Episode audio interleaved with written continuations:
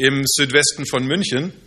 Ihr wundert euch vielleicht, äh, dass wir beständig dieses Gebetsanliegen haben der Räume, für die wir beten, weil wir immer noch keinen Raum haben, um wöchentlich Gottesdienste zu feiern. Aber das ist nach wie vor eben unser Gebetsanliegen und von daher gibt es da nicht furchtbar viel Abwechslung. Das ist unser dringendes Anliegen, aber wir erleben, dass Gott einiges tut äh, bei den Möglichkeiten, die er uns gibt. Einmal äh, entstehen immer wieder Kreise, Kleingruppen, Hauskreise, die bestehenden bestehen. Dafür sind wir sehr dankbar. Und am vergangenen Sonntag hatten wir Gottesdienst gefeiert mit an die 70 Personen plus 20, 25 Kinder. Und von daher sind wir dankbar, was immer wieder geschieht und dass wir eine beständige Gruppe haben, dass wir auch Menschen haben, die einfach immer wieder für ihre Freunde, für ihre Bekannten beten. Einer aus unserer Gruppe äh, hat einen Bekannten in München und er betet für ihn, lädt ihn zum Gottesdienst ein und er war zweimal jetzt im Gottesdienst da. Äh, am vergangenen Sonntag waren wir unterwegs mit einer kleinen Gruppe, haben einen Mann getroffen, sind mit ihm ins Gespräch gekommen, den wir nicht gekannt haben. Äh, haben ihnen Flyer gegeben äh, für unsere Gottesdienste, eine Einladung. Später kommt er wieder zurück und sagt, da steht ein spannendes Thema drauf. Vergebung, wichtiger Lebensbaustein. Damit habe ich ein Problem. Das kriege ich nicht hin. Und wir haben ihn eingeladen für den Gottesdienst, beten, dass er kommt. Äh, er ist schon weit über 80. Und ich glaube, er hat nicht mehr so furchtbar viel Zeit zu begreifen, was, weshalb Vergebung so ein wichtiger Lebensbaustein ist in unserem Leben. Und deshalb beten wir kräftig für ihn, dass er wirklich kommt und dass er begreift, wie wichtig Vergebung ist. Und ich glaube, das ist das Ding, was Gemeindegründungen und eigentlich jede Gemeinde immer wieder auszeichnen soll, dass es ein Platz ist, wo suchende Menschen begreifen, um was es wirklich geht im Leben, in ihrem Leben begreifen, wie wichtig die Beziehung zu Gott ist, Vergebung erleben und ein neues Leben beginnen. Und deshalb sind wir nach wie vor dankbar, wenn ihr für uns betet, für das Projekt, für Gottes Projekt. Und wir sind dankbar dafür eure Unterstützung und sind gespannt, wie Gott weiterführt. Wir sind sicher, zur rechten Zeit wird er auch die richtigen Räume geben. Wenn wir jetzt im Bürgersaal sind, sagen wir, wir stellen fest, es passt wunderbar, äh, es ist gut, aber wir wünschen uns eben mehr und dafür beten wir, wie schon viele im Wort Gottes beten mussten, dass Gott ihr Gebiet erweitert und ihren Einfluss erweitert und so beten wir und sind gespannt, was Gott tut. Wir sind dort auch in einer ganz guten Nachbarschaft und sind dankbar, dass wir dort sein können, weil mit Nachbarn kann man ja auch ganz unterschiedliche Erfahrungen machen. Äh, es gibt einen Kurzfilm, der heißt Meine Nachbarn und ich. Der wurde vor einiger Zeit bei einem Filmwettbewerb prämiert. Und dieser Film, der schaut mal an die schwierigen Zeiten der Nachbarschaft, dramatisiert die noch etwas. Und in diesem Kurzfilm werden Türen mit einer eklig grünen Masse verklebt. Mit einem Nudelholz wird in der Küche der Gegentakt zu einer unerwünschten Musikbeschallung aus der Nachbarwohnung getrommelt. Und ein getrocknetes Bettlagen wird einmal schnell verwendet, um als Graffiti-Hintergrund dienen zu können.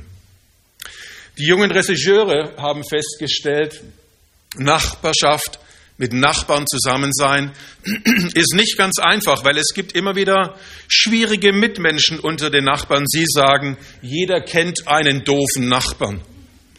Jetzt weiß ich nicht, wie es Ihnen oder euch geht mit, mit den Nachbarn. Vielleicht sagt er mit den jungen Regisseuren, ihr habt, die haben recht. Ähm, das Thema Nachbarn, schwierige Nachbarn ist auch euch ganz gut bekannt. Ihr könntet vielleicht sogar sagen, ich kann mich freiwillig melden, einen Drehort für Teil 2 zur Verfügung zu stellen in meinem Mietshaus. Aber jetzt ist es eine Sache zu sagen, ich habe schwierige Nachbarn. Festzustellen, dass diese existieren, es ist eine ganz, ganz andere. Was machst du mit ihnen? Wie gehst du mit ihnen um? Wie handelst du? Und es wäre jetzt mal interessant, wenn ihr an dem Punkt die Köpfe zusammenstecken könntet, um zu überlegen, ja, was machen wir mit schwierigen Nachbarn? Ich möchte mit euch heute Morgen die Bibel aufschlagen, einen Text hernehmen, äh, um zu analysieren, was rät uns eigentlich die Bibel, wie wir mit schwierigen Menschen umgehen können. Und damit möchte ich an zwei Predigten anknüpfen, die ich am Herbst gehalten habe, wo es um Gottes Segen ging in unserem Leben, wie Gott in unserem Leben wirkt und segnet. Und heute möchte ich mit euch diesen Text anschauen, den wir im Lukas-Evangelium finden, in dem Jesus sagt, euch allen sage ich euch, liebet eure Feinde und tut denen Gutes, die euch hassen. Segnet die Menschen, die euch Böses wünschen und betet für alle, die euch beleidigen. Vielleicht sagt ihr, das Einfachste wäre doch, wenn wir mit schwierigen Mitmenschen so umgehen könnten, wie sie mit uns umgehen. Wie du mir, so ich dir. Aber wenn wir das Wort Gottes aufschlagen, stellen wir fest, Jesus rät einen anderen Weg, weil er weiß, wenn wir so handeln, dann wird das Böse immer mehr. Es ist wie wenn du im Winter unterwegs bist, irgendwo in einer unberührten Schneelandschaft einen Schneeball wirst und in einen lawinengefährdeten Hang wirst dann kann es sein unter bestimmten Umständen, dass aus diesem kleinen Schneeball ein, eine Lawine wird. Eine immer größere Schneemenge, die ständig wächst. Und selbst wenn du zum Schluss dann sagen würdest, eigentlich war das gar keine tolle Idee, den Schneeball jetzt in diesen lawinengefährdeten Hang zu werfen. Ich gucke, dass ich das Ding wieder stoppe. Du hast keine Chance, das Ding zu stoppen. Wenn eine Lawine unterwegs ist, hast du keine Möglichkeit mehr, die aufzuhalten. Du kannst nur sagen, ich muss gucken, dass ich wegkomme. Und ähnlich ist es mit dem Bösen. Wenn das Böse Raum greift, irgendwann kannst du es nicht mehr aufhalten. Und deshalb sagt Jesus, vergelt nicht Gleiches mit Gleichem, weil die Lawine des Bösen rollt und rollt und rollt. Es braucht einen anderen Weg. Und Jesus erklärt dies hier. Ich habe den Text abgeschrieben. Liebet eure Feinde. Tut Gutes denen, die euch hassen. Segnet Menschen, die euch fluchen. Und jetzt fragt sich der eine oder andere, warum steht hier der Begriff Segen? Wenn wir das Neue Testament in die Hand nehmen, in der ursprünglich gesprochenen Sprache, dann stellen wir fest, wir können den Begriff auch übersetzen mit gut reden. Gut reden, gut reden über oder Gottes Gunst für andere erbitten. Das bedeutet segnen. Gut reden über andere um Gottes Gunst für sie bitten. Und wenn wir das begreifen und verstehen, wissen wir auch, worum das Gegenüber von Segen der Fluch ist. Weil immer wenn du gut über andere redest und darum bittest, dass Gott ihnen Gutes tut, dann kann Gott wirken und kann Gott segnen, wie er es ursprünglich getan hat, in der harmonischen Beziehung zwischen Mensch und Gott in Genesis 1 und 2 beschrieben im Paradies.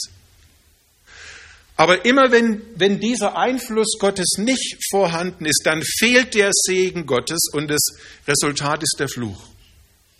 Und es ist ganz wichtig, dass wir dies verstehen. Wenn, wenn wir abends unterwegs sind in unseren Häusern und du sagst, so jetzt gehe ich ins Bett, ich lösche das Licht, dann sagst du nicht, okay, jetzt habe ich das Licht gelöscht, ich betätige einen zweiten Schalter, der die Dunkelheit anschaltet, oder? Oder ist das bei euch so? Seid ihr unterwegs? Schaltet Licht aus, Dunkelheit an? In der Regel nicht. Also bei uns zu Hause nicht. Bei uns funktioniert es einfach. Ich, wenn ich ins Bett gehe, Lichtschalter aus und die logische Konsequenz und Folge ist die Dunkelheit. Und genauso ist es so, wenn du das Segenslicht ausschaltest, ist die logische Folge der Fluch. Nicht Gemeinschaft mit Gott bedeutet eben dieser Begriff Fluch und alles, was daraus eben erwächst. Und jetzt habe ich einiges zu diesem Text gesagt und jetzt könnte ich eigentlich sagen, ich kann die Predigt schließen. Weil mein Auftrag ist zu lehren, oder? Wenn ich aber Matthäus 28 ernst nehme, dann sagt Jesus, und lehret zu halten. Und das ist das Problem. Deshalb kann ich jetzt auch hier noch nicht aufhören. Weil wir fragen uns, wie geht es? Wie können wir diesen kurzen Text in die Praxis umsetzen? Denn wir haben unsere Fragen. Wir sagen, ja, jetzt war Jesus wahrscheinlich ein Mensch, den man als sehr sanftmütig bezeichnen muss, der wahrscheinlich keiner Fliege was zu leiden könnte. Ich bin Choleriker. Wisst ihr das aus mit Cholerikern? Ich habe ein Beispiel mitgebracht von einem Choleriker, 1. Petrus, Kapitel 3 und Vers 9, weil Petrus würde ich eher in die Kategorie packen, Choleriker. Was sagt ein Choleriker zum Thema? Er sagt, vergeltet nicht Böses mit Bösem, bleibt freundlich, auch wenn man euch beleidigt. denkt und redet Gutes über den anderen, denn ihr wisst ja, wie viel Segen Gott euch zugedacht hat.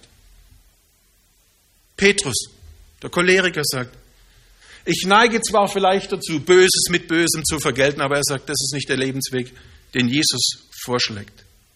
Er sagt, bleibt freundlich, auch wenn man euch beleidigt.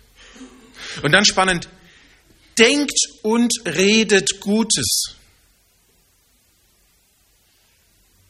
Wir sagen ja manchmal, was ich denke, ist meine Sache. Ist ja in meinem Kopf. Kriegt ja kein anderer mit.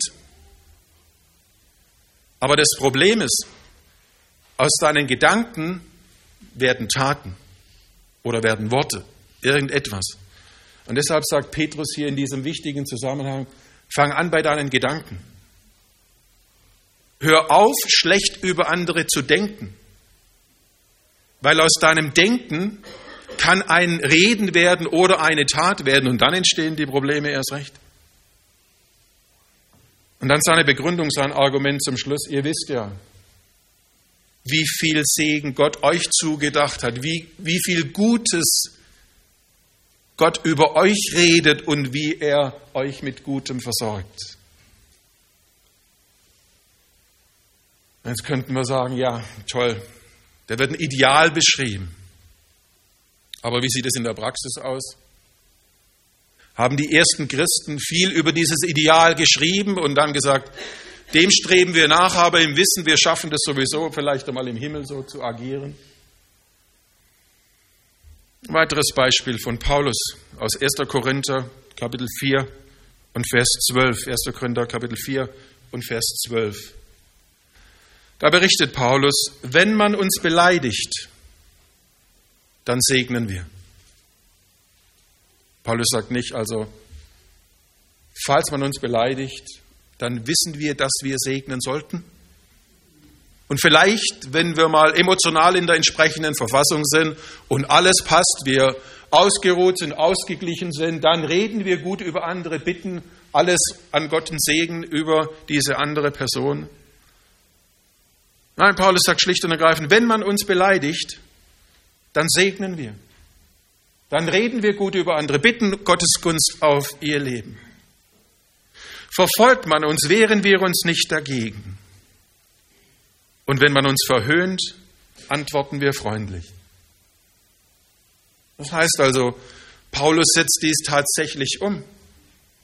Die anderen Christen setzten dies um und sagten, wir reden nicht nur über graue Theorie, über Gutreden über andere, über Beten für andere, sondern wir tun es. Wir falten die Hände, bitten für andere und äh, versuchen so zu leben, wie Jesus es uns vorlegt. Und die spannende Frage ist in dem Moment, in welcher Situation bist du augenblicklich, wo du herausgefordert bist, genau dies zu tun? Gut zu reden über andere. Gutes zu bitten für den anderen. Und ich glaube, ich brauche da gar nicht viel anregen, da fallen euch bestimmt viele Personen ein. Vielleicht am Arbeitsplatz, Vorgesetzte, wo du schon merkst, wenn du an diese Person denkst, dann fängt dein Blutdruck an zu steigen. Und in nicht gesunde Regionen. Oder du brauchst gar nicht so weit gehen, du brauchst nur an den Familientisch zu sitzen, wo vielleicht ein paar Jugendliche um dich herum sitzen die manchmal alles andere als liebenswürdig sind. Aber weil du Mutter bist und Vater bist, dann liebst du deine Kinder bedingungslos, voraussetzungslos. Aber es ist nicht einfach. Und ich könnte die Liste fortsetzen. Segne die Menschen, die euch Böses wünschen. Und wir kennen den Text. Und wir wissen, es ist furchtbar schwierig, bei manchen Personen genau dies zu tun? Oder bin ich dann ein einziges Ausnahmebeispiel? Wahrscheinlich eher nicht. Und deshalb muss ich weiter fortfahren und weiter bohren und fragen, ja, wo liegt denn unser Problem? Wo liegt unser Problem? Und ich habe das Problem bezeichnet als geistliche Herzkrankheit.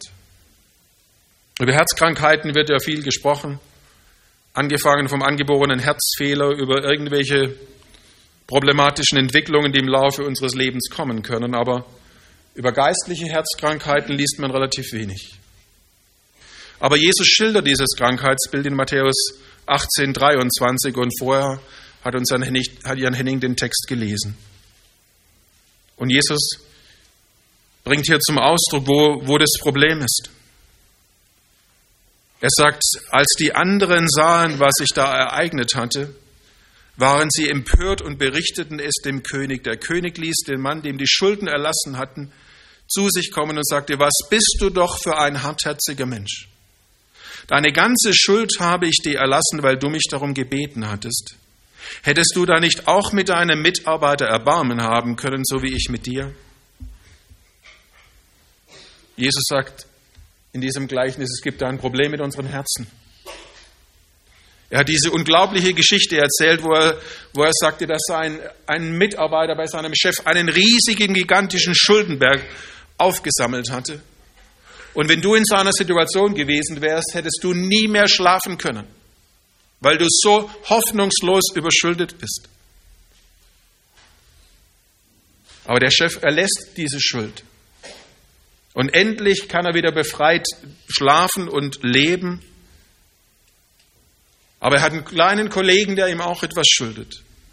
Und kaum ist die Tür beim Büro zum Chef zugeschlagen, knöpft er sich diesen vor eben und sagt, er braucht dringend diesen Betrag, der ihm geliehen hat.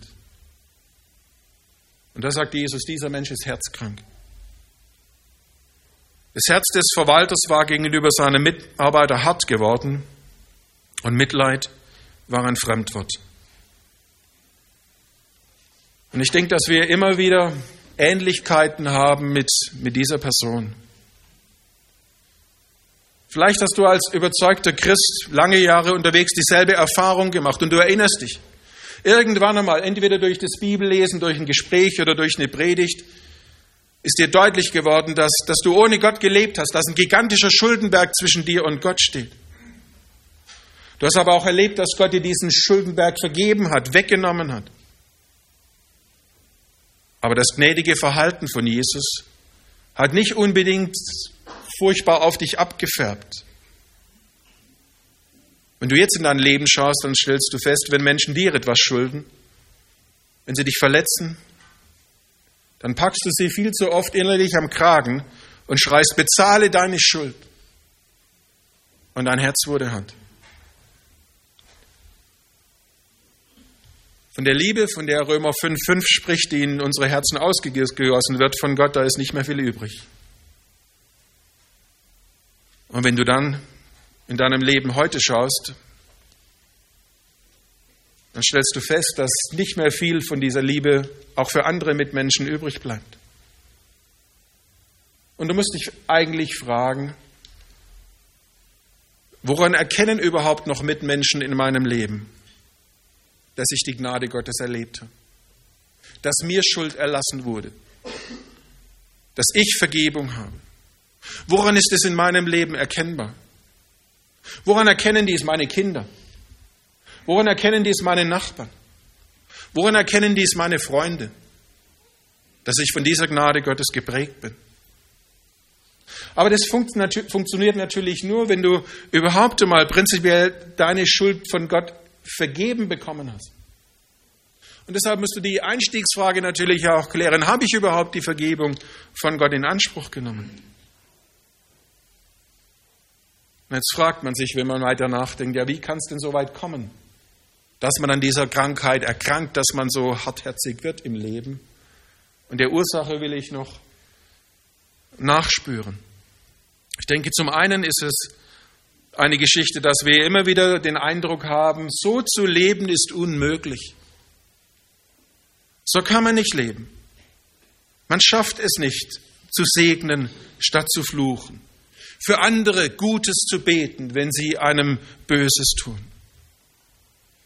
Aber mehrere Bibeltexte machen dies uns deutlich, dass dies wichtig ist. Kolosserbrief Kapitel 3. Streitet nicht miteinander und seid bereit, einander zu vergeben. Selbst wenn ihr glaubt, im Recht zu sein. Denn Christus hat euch vergeben. Lesen wir es noch einmal. Ganz klipp und klar. Es ist von Gottes Wort her vorgesehen, dass es funktioniert. Lebt nicht im Streit miteinander, vergebt einander. Und ich meine, es ist ein Geheimnis, ein offenes Geheimnis, dass, dass es nur gelingt, wenn ein weiterer Vers immer wieder in unserem Blickpunkt ist, den Paulus in Galaterbrief in Kapitel 2 und Vers 20 schreibt. Ein Vers, den meines Erachtens jeder auswendig lernen müsste. Wo Paulus sagt, wenn ich zum Glauben gekommen bin, dann lebe nicht mehr ich, sondern Christus lebt in mir durch seinen Geist. Und was ich jetzt auf dieser Seite des Lebens im Fleisch lebe, lebe ich im Glauben, in der Glaubensbeziehung an diesen großen Gott. Und wenn dann die Herausforderung kommt und ein Mensch dir eben entsprechend begegnet, dann sagst du vielleicht, ich kann nicht gut reden über diese Person. Ich kann nicht beten für diese Person. Und hast du recht. Aber du darfst eins nicht übersehen, dass Christus in dir wohnt.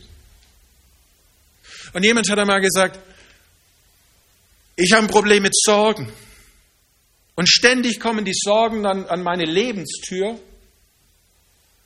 Und ich mache auf und ich lasse sie rein und ich habe dann wieder das Problem mit den Sorgen. Er sagte, ich habe die ganze Zeit in meinem Leben dieses Problem gehabt, bis jemand zu mir sagte, warum gehst du überhaupt an die Tür? Warum gehst du an die Tür?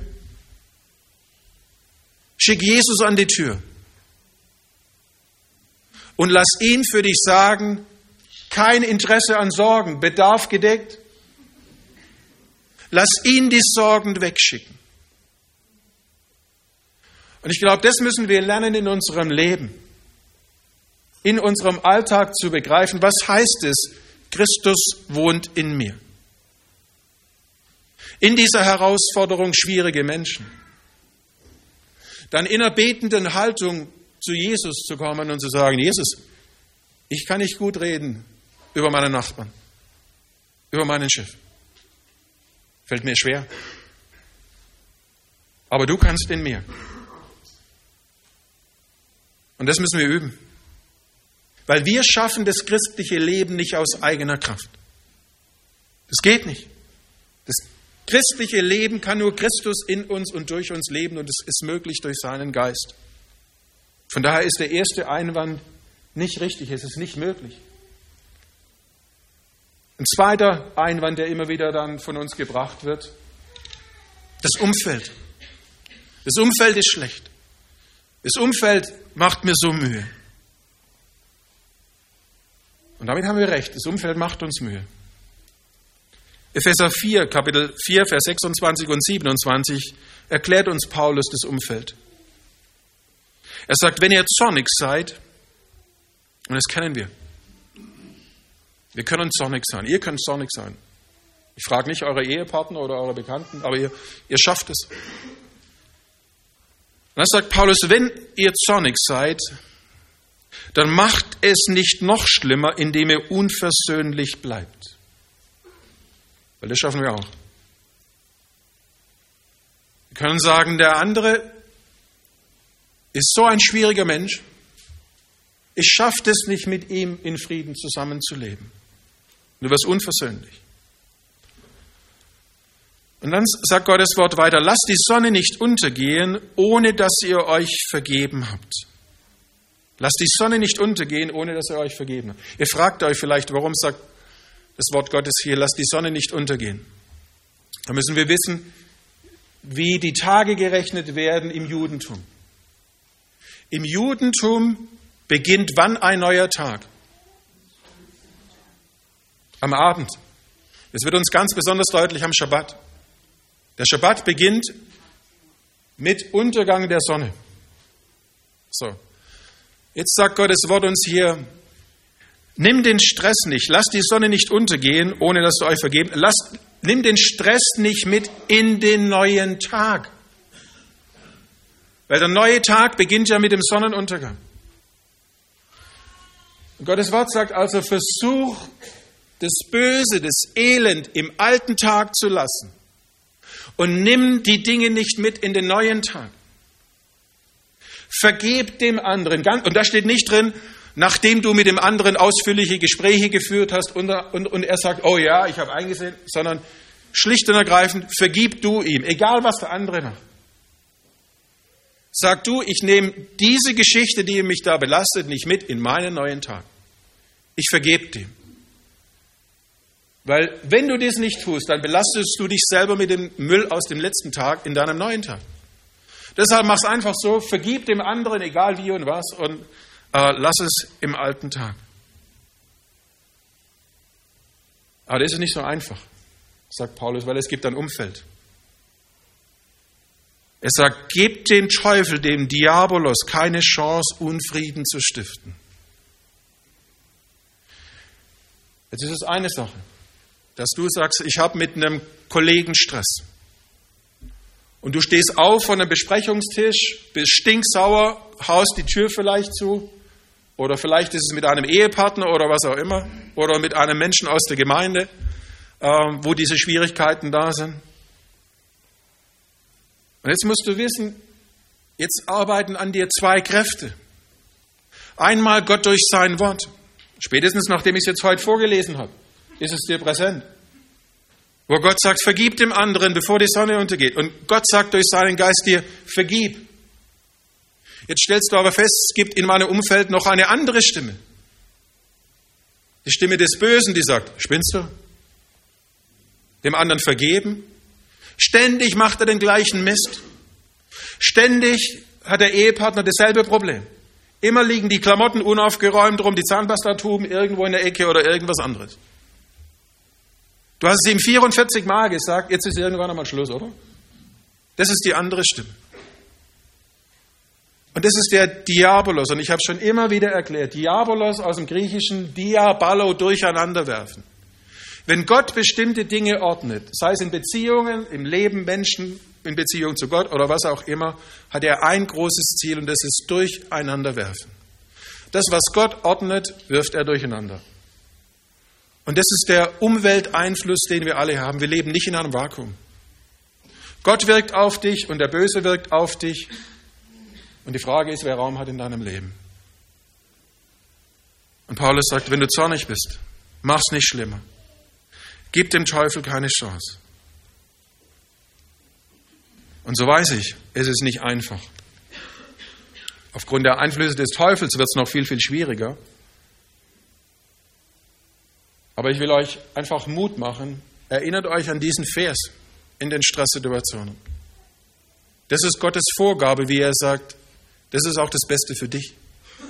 Weil wenn du es nicht tust, schleppst du den ganzen Müll ständig mit dir mit und es gibt nichts anderes, wie du mit dem Bösen fertig wirst, egal was schwierige Menschen dir im Leben getan haben, wie durch Vergebung. Meine allerletzte Frage, wie kann es gelingen? Wie kann ich vorbeugen? Wie kann ich therapieren? Und ich glaube, es gibt keinen besseren Platz als wie den Platz, den ihr jetzt gerade habt. Jetzt nicht unbedingt, weil ihr jetzt Sonntagmorgen hier im Gottesdienst seid und ich predige, das überhaupt nicht. Das ist gar nicht das Thema. Sondern weil ihr jetzt gerade auf das Kreuz schaut. Zumindest könnt, wenn er den Kopf entsprechend bewegt. Ihr könnt auf das Kreuz sehen. 1. Petrus 2, Vers 21 sagt Petrus, auch Christus hat für euch gelitten. Er hat euch ein Beispiel gegeben, dem ihr folgen sollt. Er hat keine Sünde getan, keine Lüge, kein betrügerisches Wort ist je über seine Lippen gekommen. Wenn man ihn beschimpfte oder misshandelte, hat er ohne Widerspruch ertragen, denn er wusste, dass Gott ein gerechter Richter ist und seine Sache vertritt. Christus hat unsere Sünden auf sich genommen, sie selbst zum Kreuz hinaufgetragen. Das bedeutet, dass wir frei sind von der Sünde und jetzt leben können, wie es Gott gefällt. Durch seine Wunden hat Christus uns geheilt. Ratlos. Und ohne Orientierung seid ihr umhergeirrt, wie Schafe, die sich verlaufen haben. Aber jetzt habt ihr zu eurem Hirten zurückgefunden, zu Christus der euch auf den rechten Weg führt. Und ich glaube, so kann es gelingen, wenn wir diesen Christus anschauen. Wie ein Schaf seinen Hirten anschaut und ihm folgt. und von ihm die Wege lernen, die man zu gehen hat. Dass wir auf Christus sehen, immer wieder auf Christus sehen und sehen, wie hat er gelebt, wie hat er gehandelt, wie ist er mit schwierigen Menschen umgegangen. Und wir uns von seinem Wort sagen lassen, wie er meint, wie wir leben sollen. Und ich denke, das ist die große Herausforderung zum Schluss, wenn wir uns fragen, wie wir mit schwierigen Menschen umgehen können, dass wir diesen Blick auf Jesus behalten, dieses Blick auf das Kreuz. Ich weiß, wir haben alle furchtbar viel zu tun. Selbst Senioren sagen mir, ich weiß gar nicht, wie ich mein Leben vorher geschafft habe, als ich noch berufstätig war.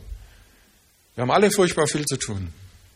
Und es ist immer eine Herausforderung, diesen Blick frei zu behalten auf Jesus.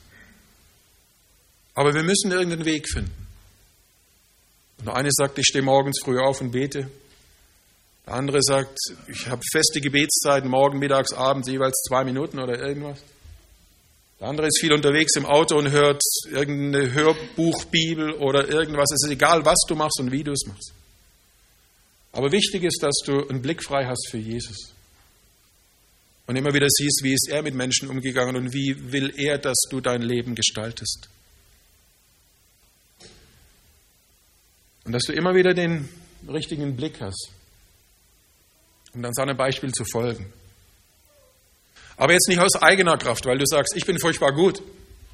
Ich habe jeden Tag jetzt fünf Stunden Bibel gelesen oder irgendwas gebetet oder was. Und jetzt habe ich diese Kraft erarbeitet, um so leben zu können. Das funktioniert nicht. Sondern du kannst immer nur kommen zu, zu Jesus und sagen, Jesus, ich brauche deine Kraft. An jedem Tag, an jeder Herausforderung um mit schwierigen Menschen umgehen zu können. Sodass die Gnade, die wir erleben von Jesus, Raum findet in unserem Leben. Und schließen will ich mit einem Hinweis, der noch ganz, ganz wichtig ist. Es kann sein, wenn wir andere in deinem Umfeld fragen, wie sie dich einschätzen, dass dann der eine oder andere sagt, sie oder er, das ist manchmal ganz schön schwierig. Wir können nämlich alle schwierig sein. Und von daher leben wir alle von dieser Gnade, die Gott uns gibt. Und von daher sollte es selbstverständlich sein, wenn wir andere segnen, gut reden, ihnen das Beste wünschen, weil wir sind alle darauf angewiesen. Und dafür will ich zum Schluss noch beten.